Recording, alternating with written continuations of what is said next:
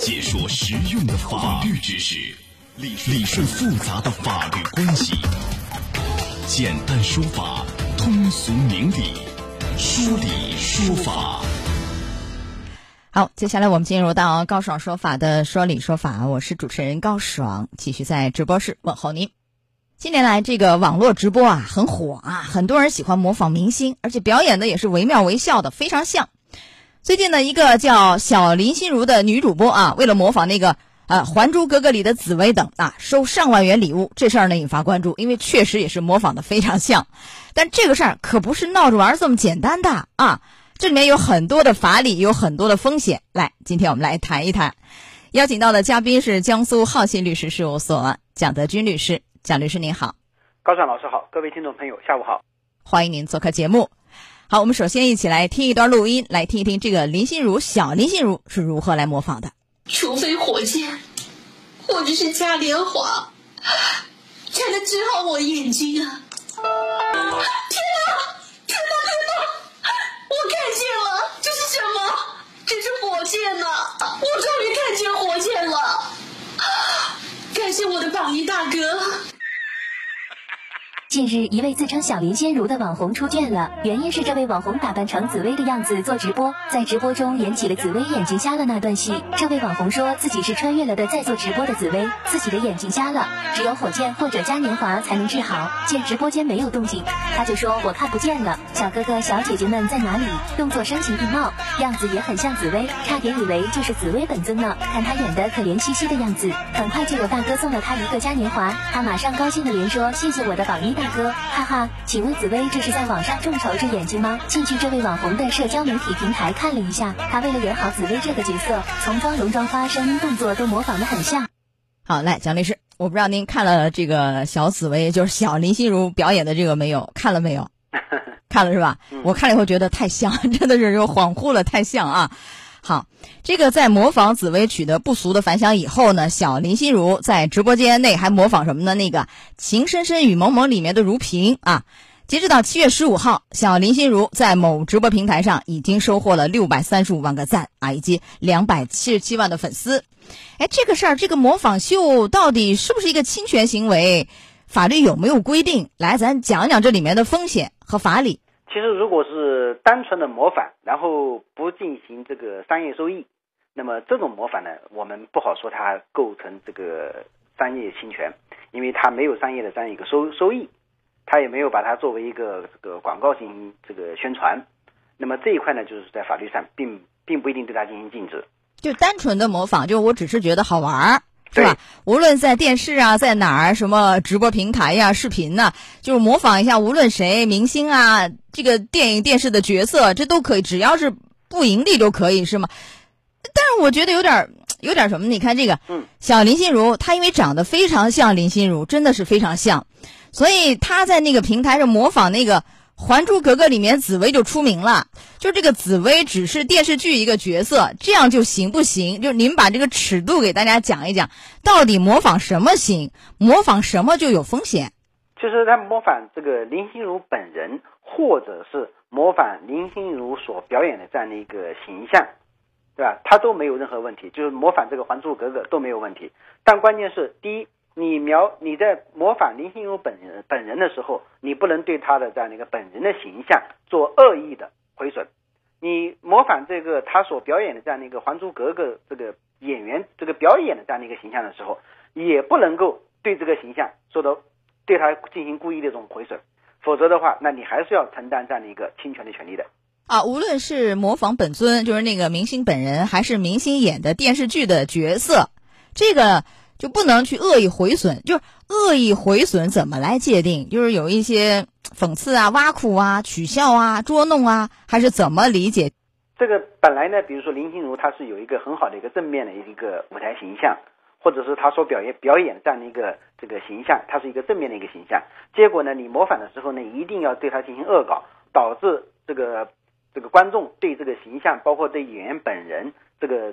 品性或者是人人品，或者是对他的一些就是人格方面的一些，就是导致的性格或者是说形象产生的贬损、歪曲。那么对这一种，我们都认为你侵犯了他的一个形象。啊，那这个侵犯的叫什么叫呃，名誉权还是什么肖像权？第一个呢，就比如说是林心如本人，那是侵犯他的自己的这样的一个名誉权。如果说是他表演的这样一个紫薇格格这样的一个形象，这个形象我们著作权法规定的也很清楚，也是不容受到歪曲的。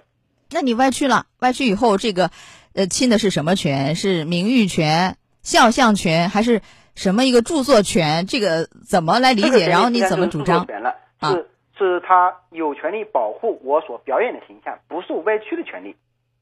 啊，那这个就是如果说要主张的话，是谁来主张？是林心如找这个小的林心如来主张。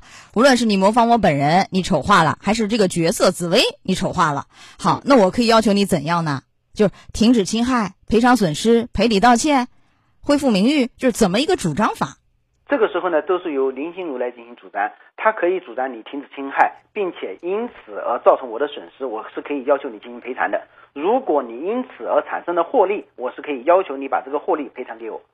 啊，这个获利是可以最后赔偿给所谓林心如一方，是这样的，是吧？对，小林心如真的是在某这个直播平台，因为获得那个网友大量的打赏，这属于一个商业活动，取得巨大利益，是不是？对，那这个利益从目前来看要还给林心如吗？因为如果他就是只是模仿那个紫薇或者是那个如萍，没有丑化，这个是不是利益也要还给林心如？有丑化您说了，肯定要一个侵权要还啊。如果没有丑化，他只是呃进行模仿，那么这个是没有关系的。但如果你歪曲了这个形象，那你就要你就侵害了人家的这样的一个权利了。啊，对，歪曲是侵权，没有歪曲，但是获利了。有一种观点认为，你这个有点像什么呢？叫不正当竞争，有点这个意思。然后搞的这个什么商业活动，嗯，会不会从这个角度也可能会涉及一些违法？啊这个呢，这个是对林心林心如本人呢，那就不是你所表演的这样一个形象，那是对于林心如本人来说，你既在模仿林心如，而且在利用林心如所表演的这样的一个形象，去获取本来应该属于林心如的这样的一个商业商业权利。就如果说模仿的是林心如本人，然后又获利了，这个有可能以不正当竞争的方式，最后这个钱钱是要还给等于是等于是林心如的，还是要赔给啊，赔给人家的对啊。啊，不是被没收是吧？那这个要面临一个行政处罚吗？像这样的所谓的不正当的方式在竞争，有没有行政处罚？这种不正当形式的竞争呢，因为它毕竟跟我们正常的商业呢还是有一些区别的。那么这一块呢，就是在行政机关对于这种情况进行处罚的时候，可能就会更慎重一些了，可能不太愿意去处理这种行政处罚，更反而是愿意去让这个受到侵害者，你通过民事诉讼的方式去进行阻止这种呃不正当的竞争。不是说愿不愿意的问题，而是法律到底怎么规定，是有没有行政处罚，而不是说他愿不愿意。这事儿不是这个呃执法机关愿意不愿意的事儿因为，该处罚就处罚，不该处罚就不能处罚。法律到底是怎么说？法律的说法是，在我们这种个人对个人的这种不正当竞争，其实我们是很难去在行政上做认定的。是法律规定是没有办法，不可以在行政方面再去有一个类似于行政处罚，是吧？对，是我们没办法去对他进行处罚，因为你这是个人对个人，我们没办法判断他是否究竟是否属于商业的利益。所以只能是当事人自己起诉来依法维权，这是一个方式啊。好，来我们看一看啊，呃，二零一九年刀郎的模仿者卢进在泰州江堰一个演出当中唱了两首刀郎的这个成名曲，就被刀郎这个呃授权公司给告了，最后呢判赔啊，赔偿刀郎八万六。然后近些年来，你比如说二零一五年那个汪峰啊，也是以什么侵犯姓名权呀、肖像权为由，把那个草根歌手丁勇给告了，要求支付什么损害赔偿四十五万、精神损失费五万等等。还有去年那个王祖蓝，因为那 cosplay 啊，就是那个葫芦娃的那个造型，没有取得版权方的授权，也是被诉。最后呢是安徽卫视因为搞的这样一个活动啊，和有关方面，比如说叫世袭公司赔偿了上海啊。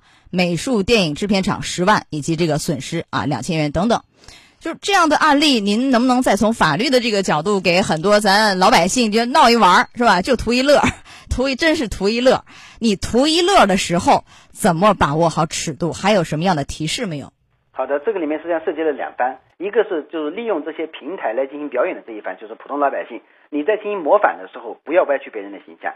那么你可以就是说进行模仿。第二个呢，你不要在这些商业平台利用这些商业平台，呃，去获取这个不正当的商业利益，因为你还可能会构成对其他的著作权人的侵权。就比如您刚才所说的葫芦娃，我如果说是葫芦娃的这个著作权人，你如果利用我这个形象，你就侵害了我的利益了。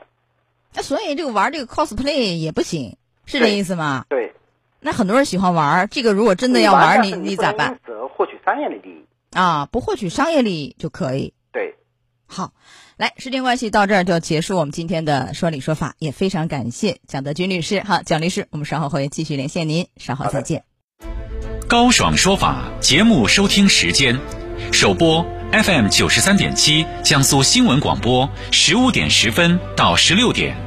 复播 AM 七零二江苏新闻综合广播二十二点三十到二十三点，想咨询法律问题和主持人高爽互动，请下载大蓝鲸 APP 到高爽的朋友圈，节目微信公众号高爽说法，网络收听方式江苏广播网三 W 点 VOJS 点 CN。